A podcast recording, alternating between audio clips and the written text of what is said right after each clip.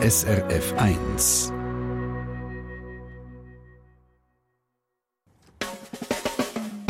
Deine Mundart auf SRF 1.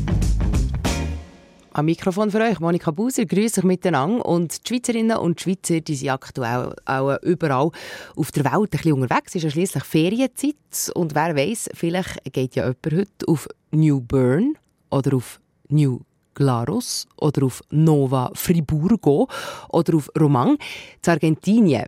Das sind alles Auswanderungssiedlungen, die ihren Namen aus der Schweiz mitgebracht haben. Ja, Schweizer im Ausland haben uns den ganzen Sommer begleitet und heute nehmen wir jetzt uns Zeit für Dörfer und Städte, nehmen, die eben direkt mit der Schweiz zu tun haben. Die ersten nehmen wir gerade unter die Lupe und zwar nach, wie es gehört, Schweizer Musik. Hecht und Italia.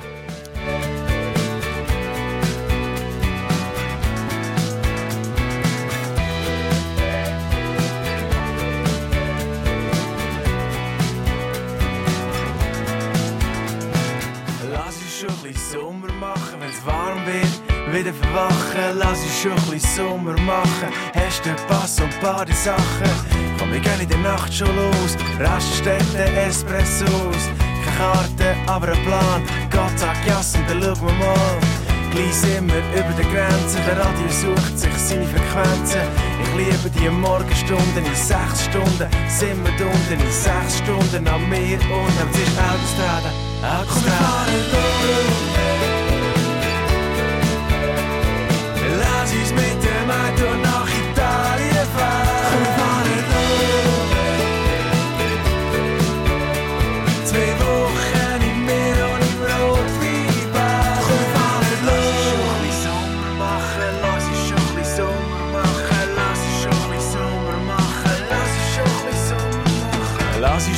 Sommer machen, die letzten Regentage verpassen. Lass uns schon ein bisschen Sommer machen, dann wärme ins Feuer neu entfachen. Lass Fenster ab und schnaufen ein. Salz in der Luft, so muss es sein. Du hockst bei mir, ich schau dich an, siehst gut aus.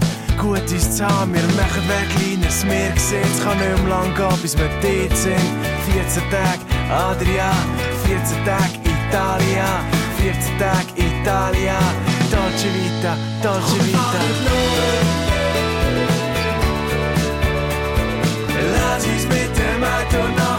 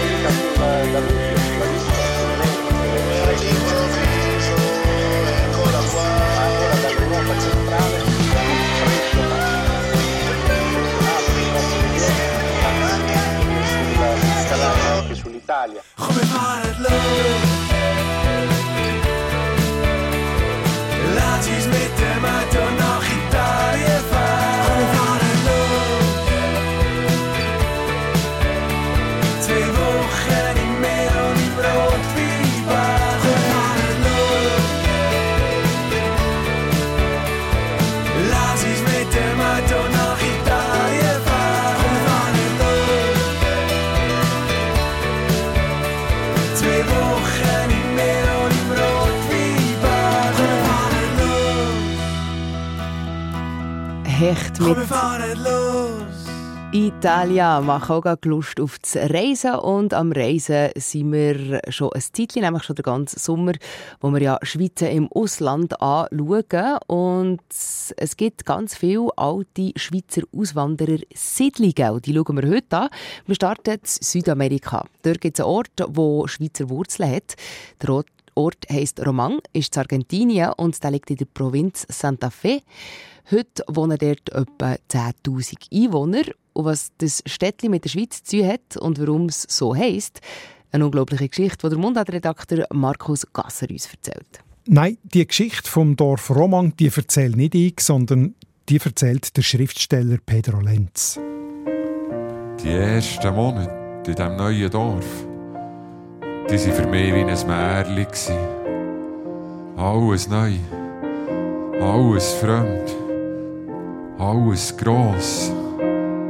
Und wenn ich umgeschaut habe, habe ich überall Weite gesehen. Nicht wie vorher, daheim im Emmental. Der Pedro Lenz und der Pianist Patrick Neuhaus in ihrem Programm «Ich bin mehr als eine» aus dem Jahr 2013. Und der, der hier erzählt, die Erzählstimme, das ist der Dr. Theophil Romang aus Langnau. Nach ihm ist das Dorf Romang im Norden von Argentinien getauft worden und so steht so auf einem Denkmal im Dorf, nämlich El Pueblo de Romang a su fundador Dr. Teofilo Romang, datiert auf den 23. April 1873. Der Theophil Romang hat das Dorf zusammen mit anderen Schweizer Auswanderern, die meisten davon aus dem Emmental, gegründet damals und 140 Jahre später, vor etwa 10 Jahren, ist der Pedro Lenz für die Recherche zu seinem Buch selber auf das Roman gereist und hat dort noch Spuren von der Schweizer Heimat gefunden. Die Leute haben heute noch Emmentaler Namen, aber Deutsch gehört man zu Roman nicht mehr. Die letzte Frau, die Schweizerdeutsch geredet ist gestorben, kurz bevor das ich ankam. Von der haben sie mir viel erzählt. Aber es hat Junge, die wieder Deutsch lernen. Und was interessant ist, all die Ramseyer und Wüterich und Eichenberger, die dort wohnen, die sind sehr, sehr interessiert an ihrer Vergangenheit und an ihrem Heimatland. Aber das, was für Pedro Lenz als Schriftsteller wirklich spannend war, ist, ist die Person Theophil Romang. Der Langnauer Arzt hat es nämlich wirklich gegeben, aber er ist auf der Überfahrt nach Buenos Aires auf dem Schiff gestorben. Ein anderer Emmentaler Auswanderer, der Peter Wingeier aus Trubschachen, hat der Witwe Roman die Schriften und Dokumente von ihrem verstorbenen Mann abgekauft und hat zu Argentinien mit einer neuen Identität ein neues Leben angefangen, eben als Dr. Theophil Roman. Und das ist keine erfundene Geschichte, sondern die stimmt wirklich. In seinem ersten Leben war der Peter Wingeier ein erfolgloser Uhrenfabrikant im Emmental hat sich an der Armenkasse vergriffen und darum müssen abhauen, hat Frau und Kinder sitzen und ist ab auf Argentinien. Mein Leben ist die Reise. Ich gehe auf Reisen. Ich reise, reise, reise. Zu Trubschachen ein Krimineller, zu Argentinien ein Arzt und eine Art Dorfkönig, der heute im Namen von dem Dorf verewigt ist. Wenn auch nicht mit seinem richtigen Namen Peter Wingeier, sondern eben mit seinem gestohlenen Namen Theophil Romang. Adieu, adieu, adieu, adieu, adieu. Adieu, Trubschachen. Adieu, Kleingeister. Adieu, Rappenspalter. Adieu, Erbsenzauber. Das also die Geschichte vom Dorf Romang zu Argentinien. Das Buch und CD «Ich bin mehr als eh». Als einer von Pedro Lenz und von Patrick Althaus ist zurzeit vergriffen, aber antiquarisch findet man es auf dem Internet. Und zwar beides. Von Argentinien auf Brasilien. Eine Stadt 150 Kilometer nördlich von Rio de Janeiro heisst Nova Friburgo. Heute leben dort 190.000 Leute. Ja, und die Frage, hätte das mit dem Schweizer oder mit dem deutschen Fribourg etwas zu tun oder gar nichts mit europäischen Städten oder Ländern? Der Christian Schmutz hat sich über Nova Friburgo schlau gemacht. Ja, das ist tatsächlich eine Schweizer Auswanderungsgeschichte. In den 1810er Jahren war das Wetter in der Schweiz so schlecht, dass fast nichts gewachsen ist. Die Leute sind verhungert. Brasilien war dann sehr schwach bevölkert. Daher der Friburger Konsul Gasche und der portugiesisch-brasilianische König João VI. einen Vertrag unterschrieben. Der Vertrag hat ab 1819 zu einer der grössten organisierten Auswanderungen der Schweizer Geschichte geführt. Etwa 2000, vor allem katholische Schweizerinnen und Schweizer aus elf Kantonen, sind mit Schiff auf Brasilien ausgewandert. Voller Hoffnung auf ein besseres Leben, sie sind an ein Gebiet gekommen, das klimatisch ähnlich war wie daheim in der Schweiz. Aber die Zustände auf der 70-tägigen Schifffahrt und dort vor Ort sind alles andere als gut. Der Boden hat nicht viel hergegeben. Viele haben in extremer Armut gelebt, sie verhungert oder an Krankheiten gestorben. Die Stadt heisst Nova Friburgo, weil am meisten Friburger mitgefahren sind. Es sind in den 1820er Jahren auch deutsche und Österreicher oder auch italienische, portugiesische und syrische Immigranten dazugekommen. Die meisten von diesen Friburgenser hat schließlich den Rang verwünscht. Zuerst hat Industrie das Stadtbild prägt und im 20. Jahrhundert ging mehr auch die Bildung und der Tourismus. Und das haben wir gerne kombiniert mit der Schweizer Vergangenheit. Die Vereinigung Fribourg Nova Friburgo hat ab den 1970er Jahren Projekte realisiert an Schaukäserei in der Nähe der Stadt und Casa Suiza, das Schweizer Haus zu Nova Friburgo. Noch heute gibt es viele Schweizer Familiennamen zu Nova Friburgo. Ein Bauunternehmer heisst Joao Türler und der Präsident vom Schuhclub Friburgense Atletico Club heisst Wagner. Aber es gibt auch die vergessenen Nachkommen. Vor 20 Jahren hat es im Sensler Museum zu Tafers eine Ausstellung über die Leute von Rio Bonito gegeben. 37 Kilometer hinter Nova Friburgo leben heute noch Nachkommen von diesen Auswanderern von 1819 in ärmlichsten Verhältnissen.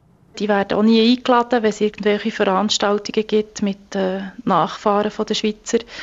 Die sind völlig abgeschnitten von all dem und viele von denen waren noch überhaupt nicht in Nova Friburgo Stadt selber gewesen hat die Ausstellungskuratorin Marianne Pineiro Fankhauser 2002 Radio DRS gesehen. Die Schweizer von Rio Bonito, abgeschnitten von Fortschritt und Aufschwung und eben vergessen.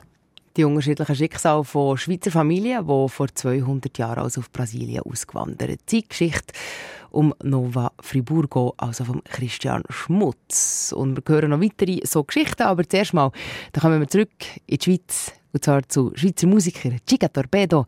Du bist in meinem Herz oder der Dodo mit dem Zürichmann.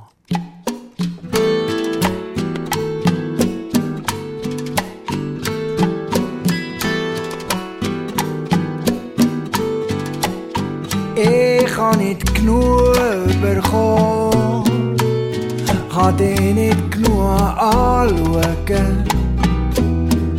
Deine Augen, die Körper oh deine Seele,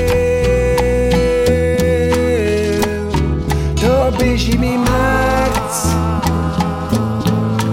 oh da lass ich dich nicht raus.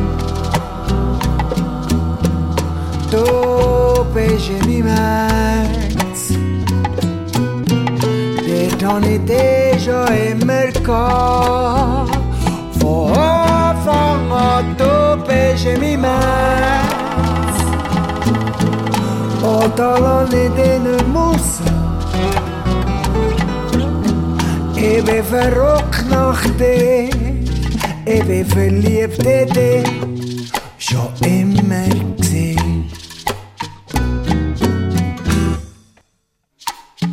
Planet in der Studie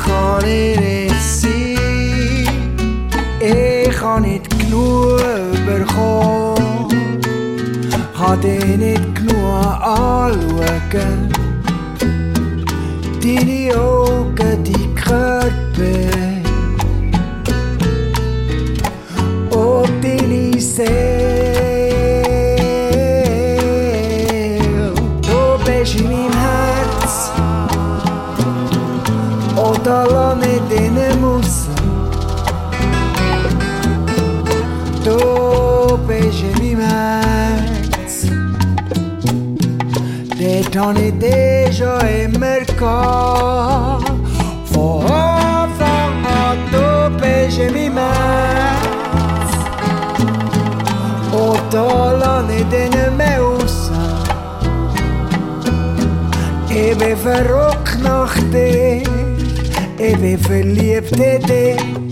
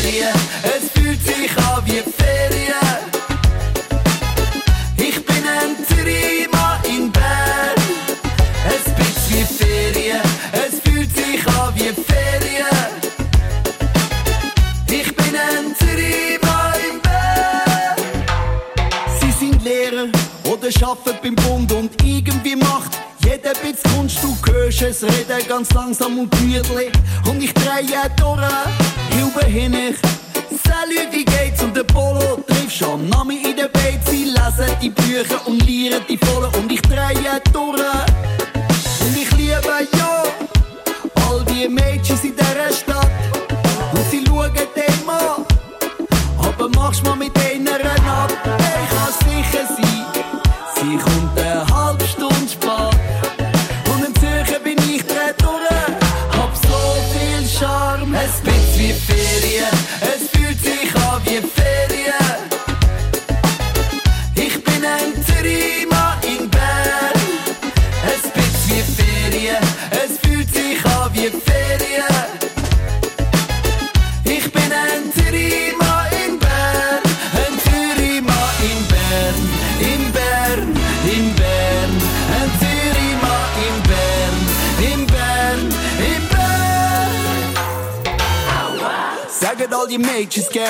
erzähl ich ihnen von meinem Mädchenplan. Sagen all die Gielen, wenn ich bluffe, bis in Zürich Partys feiern. Höre ich mich schon selber singen, schau ich Leute schon gern noch ein länger bleiben. Doch in Zürich mal liebt jedes Mal nach der Ferien wieder zurück auf Zürich zu gehen. Sing da da!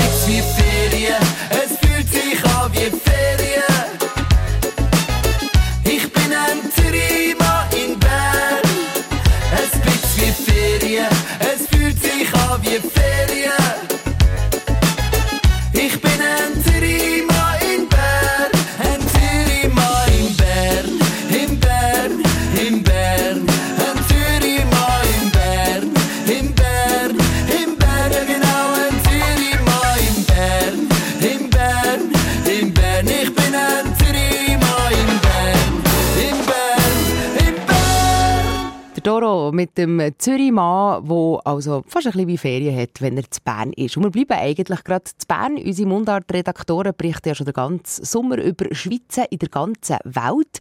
Und da gibt es aber auch ganz viele Geschichten von Leuten, die aus der Schweiz aus wirtschaftlichen Gründen sind ausgewandert in die Staaten. Und dort findet man ganz viele Orte, die die Schweiz erinnern. Zum Beispiel gibt es im Norden in Delaware ein Winterthur oder im Westen von Kalifornien ein New Helvetia oder auch noch andere US-Siedlungen. Und da schauen wir uns jetzt ein paar an, wie zum Beispiel New Glarus oder eben Bern, Indiana. Ja, Bern, hier zu Bern, äh, hier in der Schweiz, ist nicht einzigartig auf der Welt, sondern in Amerika gibt es mehrere davon. Die Geschichte dahinter erzählt uns der Mundartredakteur Markus Gasser. Vom Kanton Bern aus sind viele Auswanderer in die neue Welt gezogen, und zwar schon sehr früh. New Bern zum Beispiel, das ist heute eine Stadt mit etwa 30'000 Einwohnern an der Ostküste der USA. Diese Siedlung ist schon 1710 gegründet worden von einer Gruppe von Berner und Pfälzer Auswanderern. Und weil der Patron von dieser Siedlergruppe, der Berner Patrizier Christoph von Grafferiet war, hat die neue Siedlung den Namen Neubern bekommen, New Bern. Aber ausser dem Namen und dem Wappen erinnert heute kaum mehr etwas an die Berner Wurzeln. Wikipedia kennt noch vier weitere New Bern in den USA. Eins in Virginia, eins in Alabama, eins in Ohio und eins in Tennessee. Aber das speziellste Bern in den USA liegt sicher im Bundesstaat Indiana. Das heißt einfach Bern, Indiana. Und da ist die Schweiz noch omnipräsent heute. Zu Bern gibt es ein Swiss Plaza, eine Bank of Bern, einen Möbelladen im Berner Bauernhausstil und beim McDonalds stehen Schilder mit der Aufschrift Willkommen und auf Wiedersehen. Und mit dem Ort steht seit 2010 die Nachbildung vom Zeitglockenturm zu Bern. Die Einwohner hier heissen Lehmann, Hilti, Wenger oder Graber. Es gibt auch einen Bauernmarkt im Sommer, wo das Merit heisst. Vor allem aber viele von diesen rund 4000 Einwohnern von Burn, Indiana, reden immer noch Schweizerdeutsch. Erste Sprache, die ich hatte, war Schweiz. Das sagt der Andy Hilti aus Bern. Und so der Frage, wie das kommt. Well, die Mutter und Vater haben es gelernt und wir haben es nie verloren. Wir nicht gewusst, wie uh, Englisch, Schweizer bis ich schon gegangen bin. Erste Sprache, die ich hatte, war Schweiz. Das Interview hat übrigens Priscilla Imboden, damals SRF-USA-Korrespondentin, geführt, wo sie eine Reportage über Burn, Indiana gemacht hat. Dass man dort noch so stark mit den Schweizer Wurzeln verbunden ist, das ist kein Zufall. Weil die ersten Siedler, die 1852 vom Münsterberg bei Moutier ausgewandert sind, waren eine Gruppe von Täufer. Und noch heute gehören die meisten Einwohner von Bern, Indiana, dieser Glaubensgemeinschaft an, die sich in Amerika bekanntlich Amish People nennt. Und die leben ja eben ziemlich isoliert für sich. Sie nehmen nicht teil an den staatlichen Strukturen und behördlichen Kontakten und Verpflichtungen, auch nicht an den technischen Entwicklungen. Sie fahren noch mit Kutschen um, zum Beispiel. Die Männer tragen Hosenträger, Hömmli, Hüte und Bärt. Die Frauen haben weite Röcke und Huben auf dem Kopf. Und sie pflegen eben konsequent alte Traditionen. Also kein Wunder, dass sie nach 170 Jahren immer noch Berndeutsch reden, auch wenn es schon ein bisschen amerikanisiertes Berndeutsch ist. Schweizer Tradition also mit in den USA, Bern, Indiana. Nordwestlich davon, zu Wisconsin, liegt New Glarus, wo ganz viele Glarner im 19. Jahrhundert ein neues Leben angepackt haben. Und die Erklärung zum Namen und die Geschichte von New Glarus erzählt uns jetzt Christian Schmutz. Ja, die schwierigen Zeiten und das schlechte Wetter in den 1840er Jahren haben dafür gesorgt, dass viele Glarner zusammen auswandern Und zwar auf Nordamerika.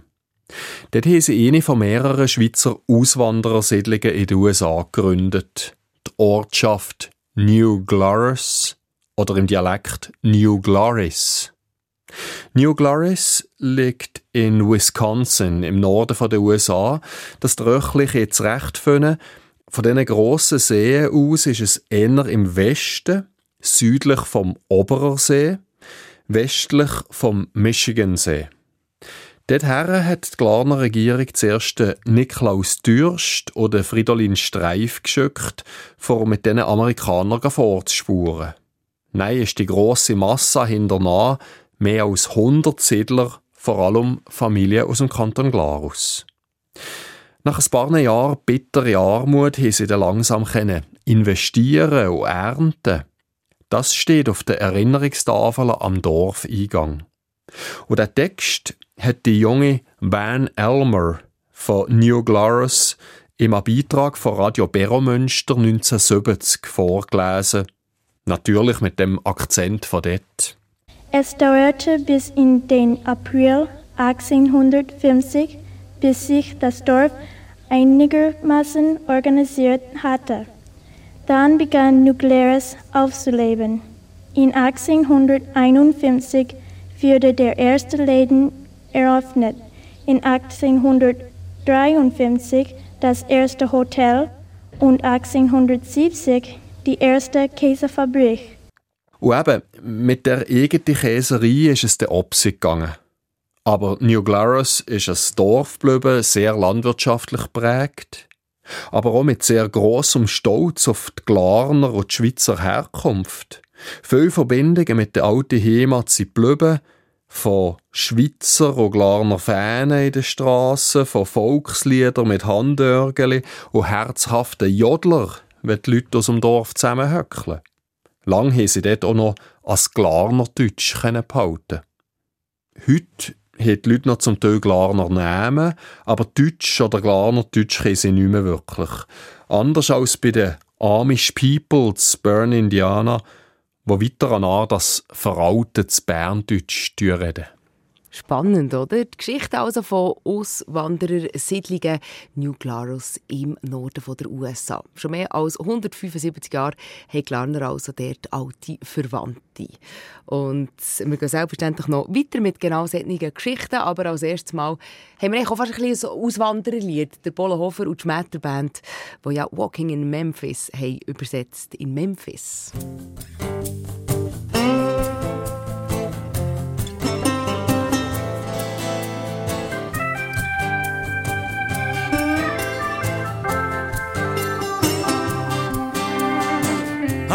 Besten Schuhe angelegt, bin eingestiegen in einen Jet.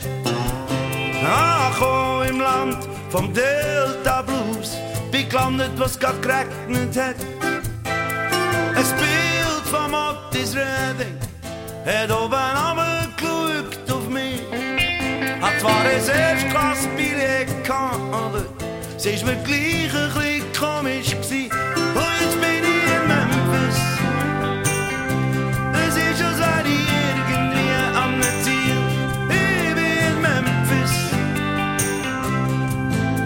Ist ein unbeschreibliches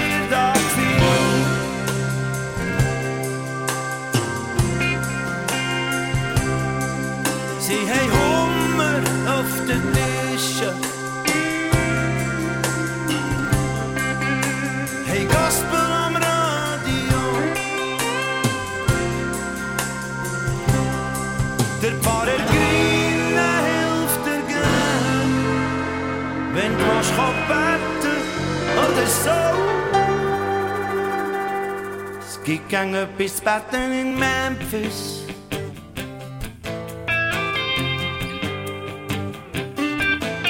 Miss Muriel spielt die Orgel am Freitag im Hollywood Café. Sie haben mich mitgenommen, für zu hören. Haben mir gesagt, sie würde es gern sehen.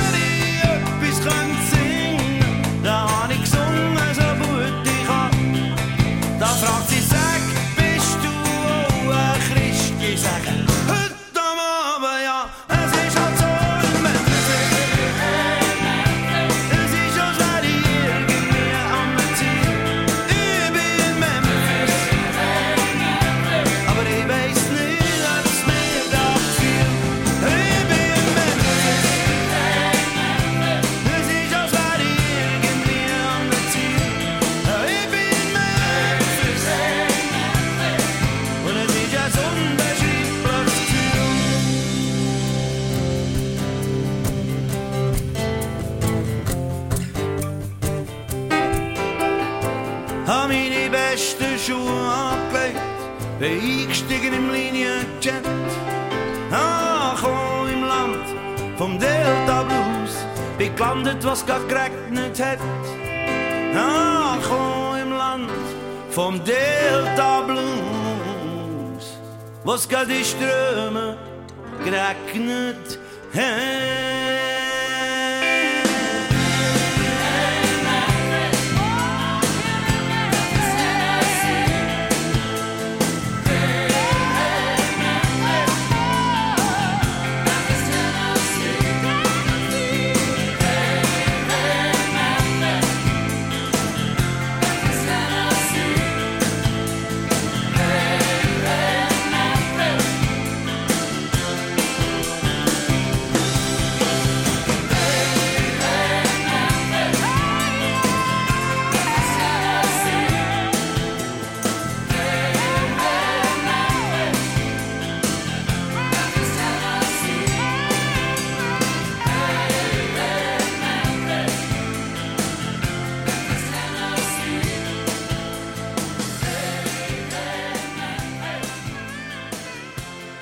SRF 1 Musik aus der Schweiz.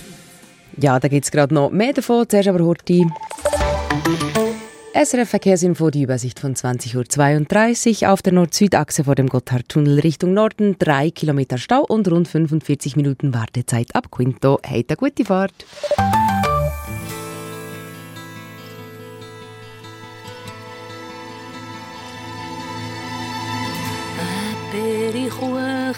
Und Platanen neben dem Tisch. Und wie ein Blick, wo nicht platonisch ist.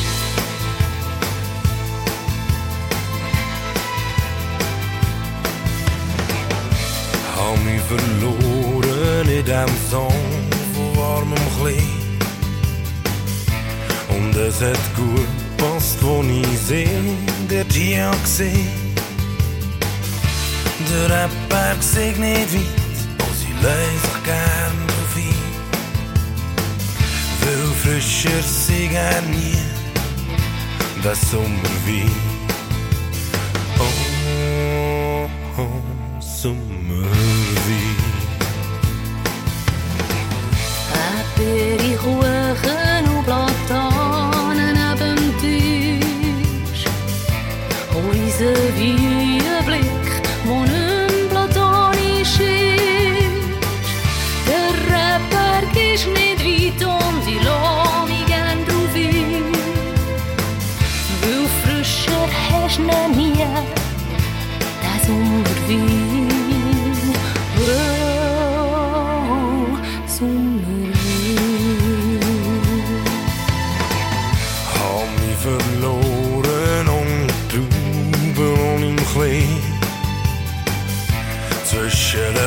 den Flügeln vor einer süßen Erdbeerfee.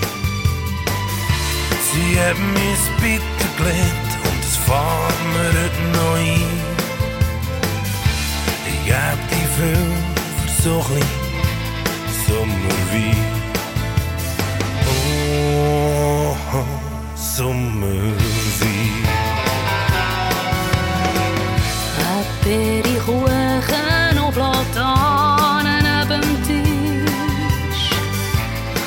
Und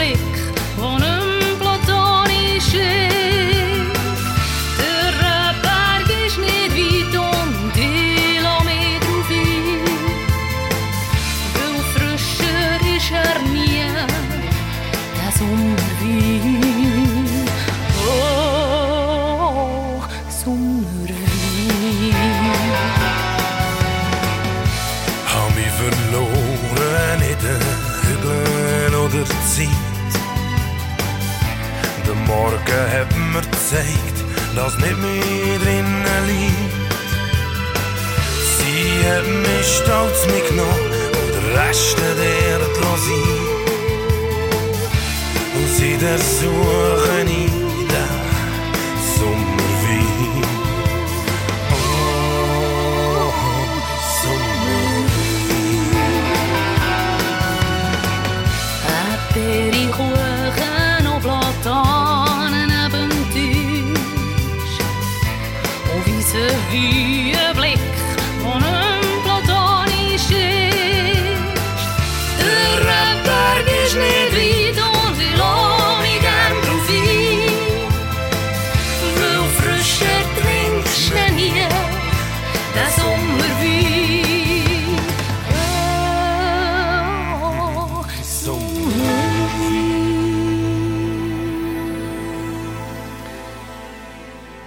Wir sind unterwegs bei deiner Mundart und wir reden ja schon den ganzen Sommer von verschiedenen Schweizer Spuren in der ganzen Welt, die da sind hinterlassen wurden. Und heute schauen wir konkret Städte und Dörfer Namen an, die eben irgendeine Form mit Schweizer Auswanderern zu tun haben. Wir waren in Südamerika, in den USA und jetzt gibt es noch ein Päckchen mit Abenteurergeschichten in verschiedenste Richtungen. Zuerst mal geht es Richtung Osten und zwar auf die Krim. Seit 2014, wo Russland ja die ukrainische Halbinsel annektiert hat, ist sie uns allen ein Begriff und geläufig geworden, aber Schweizer haben nämlich noch eine viel längere Geschichte mit der Krim. Während rund 140 Jahren hat es dort nämlich die Schweizer Kolonie Zürichtal gegeben. Eine spannende Geschichte, erzählt von Markus Gasser. Zürichtal oder Zürichtal liegt im Osten von der Krim, eine gute Autostunde außerhalb von Simferopol. Aber Zürichtal gibt es gar nicht mehr. Also der Ort schon noch, hat heute knapp 3'500 Einwohner und heisst Salatje oder in der Sprache der Urbevölkerung, der Krimtataren, Jailav Sarai. Das Einzige, was hier noch sichtbar ist von den ehemaligen Schweizer, ist die Kirche aus dem Jahr 1860, die 1990 restauriert worden ist. Aber fangen wir doch vorne an mit dieser Geschichte.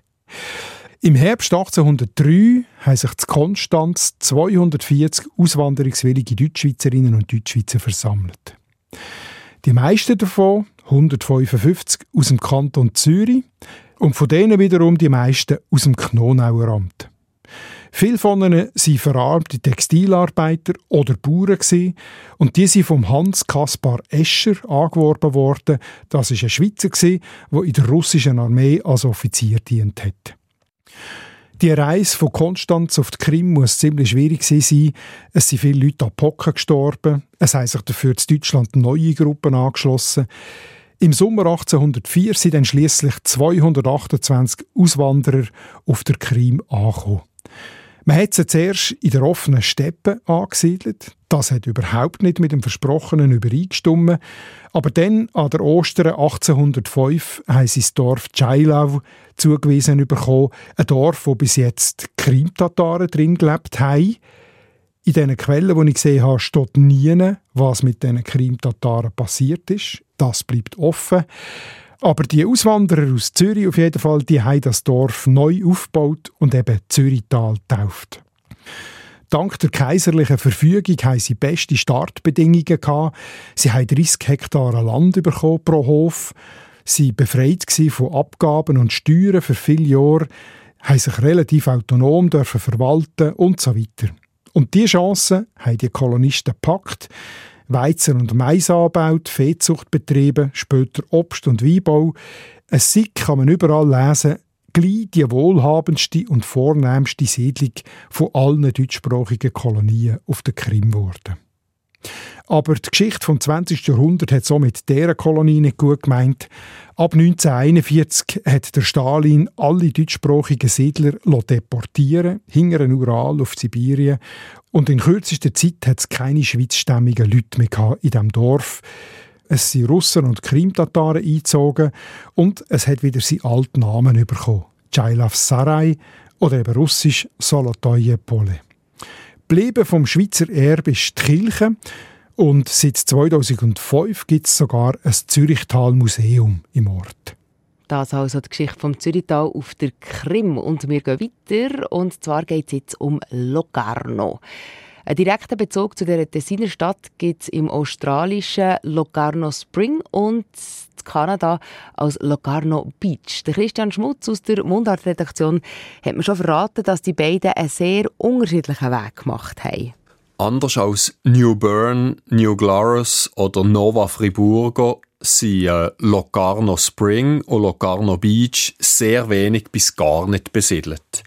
Locarno Spring ist eine bekannte Mineralquelle im Süden von Australien.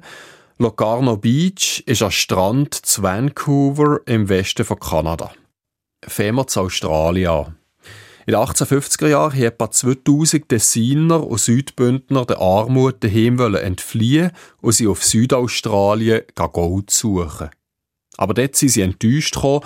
Der australische Goldrasch ist schon mehr oder weniger vorbei gewesen. Die Armut ist weitergegangen. Viele Tessiner sind dann weiter auf Kalifornien oder hochverschuldet um mich in die Südschweiz. Die, die geblieben sind, haben sich zusammengetan, nordwestlich von Melbourne. Dort gibt es heute noch als Hotel Bellinzona. Die Familiennamen Tinetti und Lavendula sind sehr präsent und vor allem eben auch gerade die Touristenattraktion Locarno Spring. Die ist geschützt dank einem ehemaligen Schweizer Nationalrat, der dann auch mit ausgewandert ist. Die Clubfarbe und das Tenue vom lokalen Schuttclub ist ging noch rot-blau, wie der Tessiner Fahne. Und man sieht, dass die Tessiner auf die Kultur in der Gegend den grösseren Einfluss gegeben haben als die Deutschen und die Chinesen, wo alle auch wegen Gold gekommen sind und auch geblieben sind.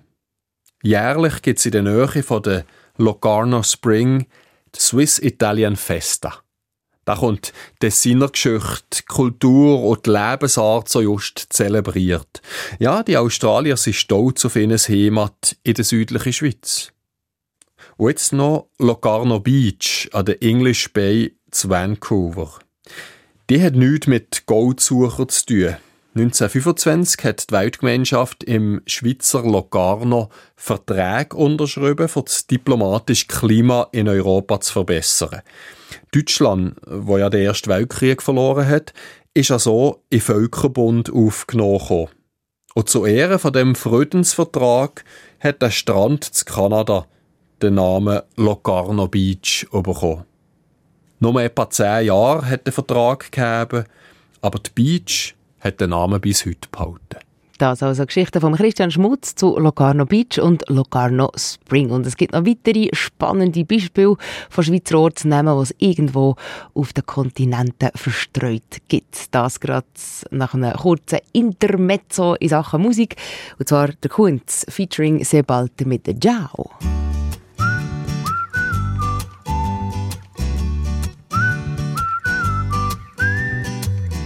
Piazza Grande in Locarno bestell mi Espresso in Italiano. Es klingt so schön in meinen Ohren und beim Zahlen, wie ich's gelernt hab, il conto per favore. Ich lauf der Gasse ein Tessiner und meine Angst mit Reden wird kleiner. Ja, heute bringt mich nichts aus der Bahn bis zu der jungen Frau, die redet wie ein Wasserfall. Ciao, Bella, ciao, sag's noch einmal. Ich verstehe nur einen Bahnhof im Wald. Ciao, Bella, ciao. Und jetzt mach ich genau das, so alle mich um den Fall. Ich sage nur ciao. Nur ciao. Ciao, Seba. Puoi aiutarmi? Buongiorno Marco, cosa succede?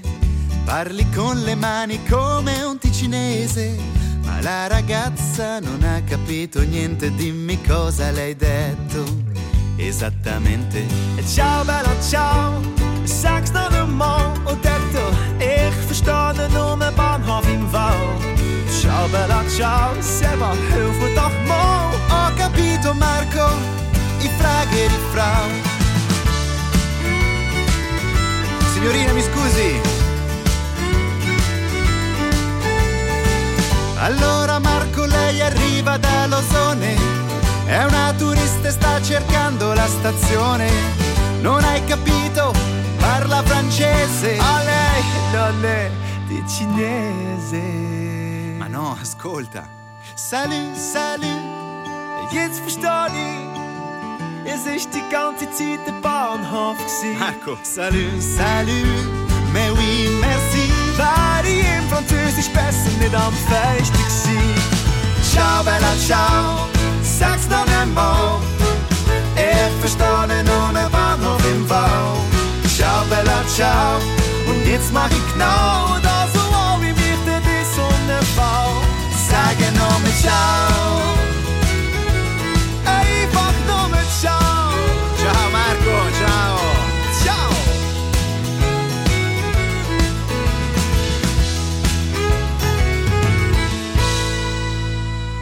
Ja, wir haben herausgefunden heute, es waren schon ein bisschen Abenteurer, die Schweizerinnen und Schweizer, die vor 100 bis 200 Jahren aus der wirtschaftlichen Gründen natürlich ausgewandert sind aus der Schweiz und verschiedene Siedlungen auf der ganzen Welt haben gegründet. Das hat viel Mut gebraucht und mit der echten Abenteurergeschichte schließen wir auch ab heute. Nach einem Abenteurer mit dem Namen Jakob Lauper ist nämlich zu Neuseeland ein Berg und ein Fluss benannt. Wie es dazu ist das weiss der Christian Schmutz. Gestern habe ich von den Tessiner Goldsucher zu Australien erzählt. Heute kommt jetzt noch ein Friburger Abenteurer und Goldsucher zu Neuseeland dazu. Der Jakob, genannt Zagi Lauper von Göfers, von Giffers im Friburger Sensenland.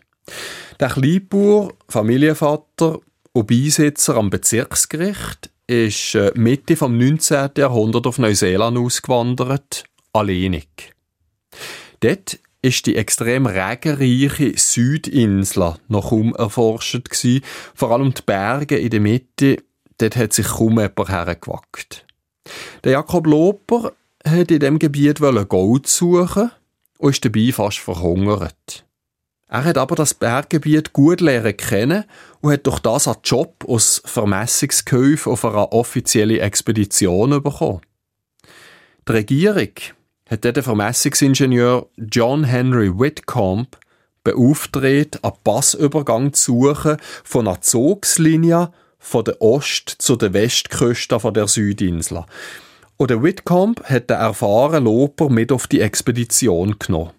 Gut, Dabei ist der Ingenieur beim Hochwasser ums Leben gekommen, aber die Aufzeichnungen von seinem Schweizer Gehilfe haben viel gebracht bei der Erschließung der Westküste von Südneuseeland.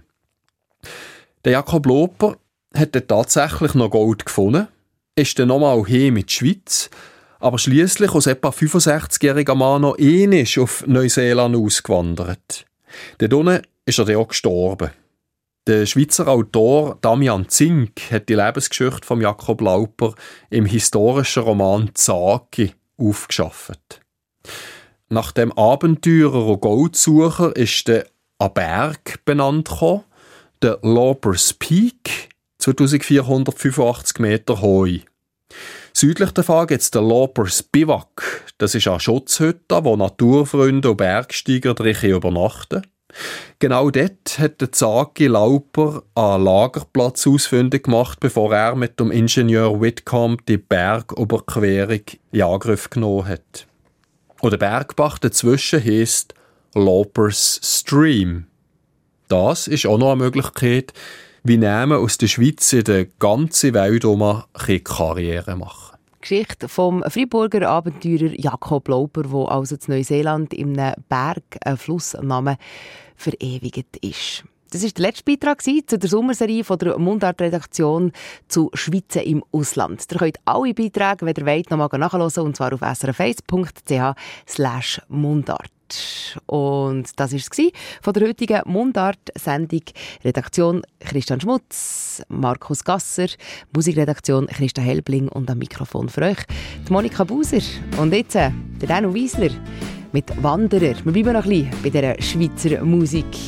Bis am 9. Uhr es losgeht mit dem Nachtclub, wo das Thema hitzgross geschrieben ist, mit dem Raffi Labhardt. Ich habe den Rucksack gepackt, habe Haus und Hof verlassen.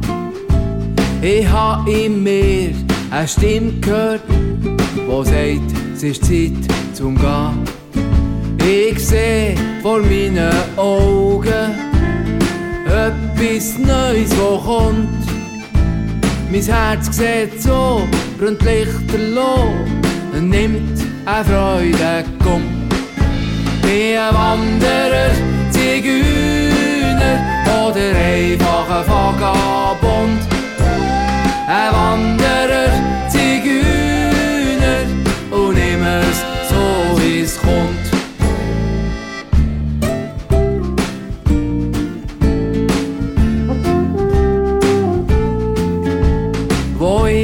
den Schlüssel dreht an, hat grad ein Göckel gekreit. Wunderbar, der Wind im Haar, hat geschaut, woher er weht.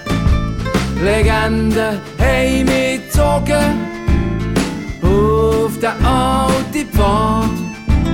Ha müssen gehen, der Nase nach, mit meinem Wanderstab. Wie ein Wanderer, Zigeuner oder einfach ein Vagabond. Ein Wanderer,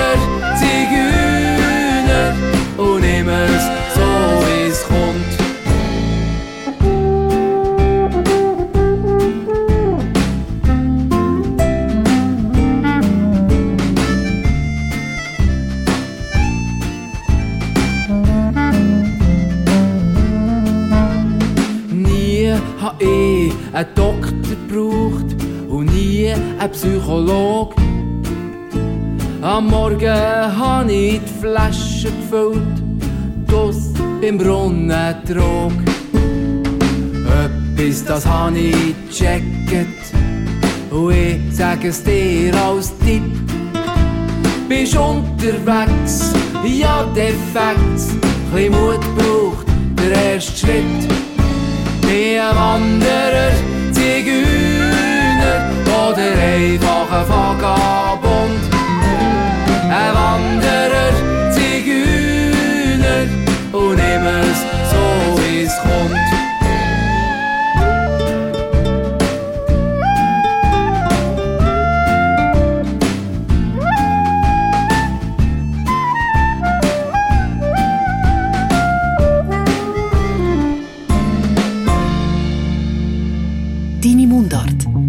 über Dialekt, jetzt auf srf1.ch.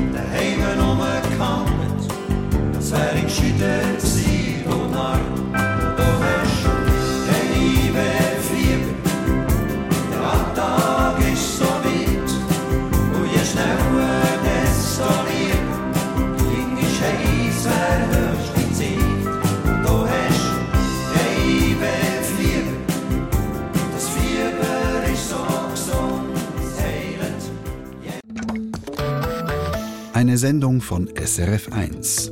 Mehr Informationen und Podcasts auf srf1.ch.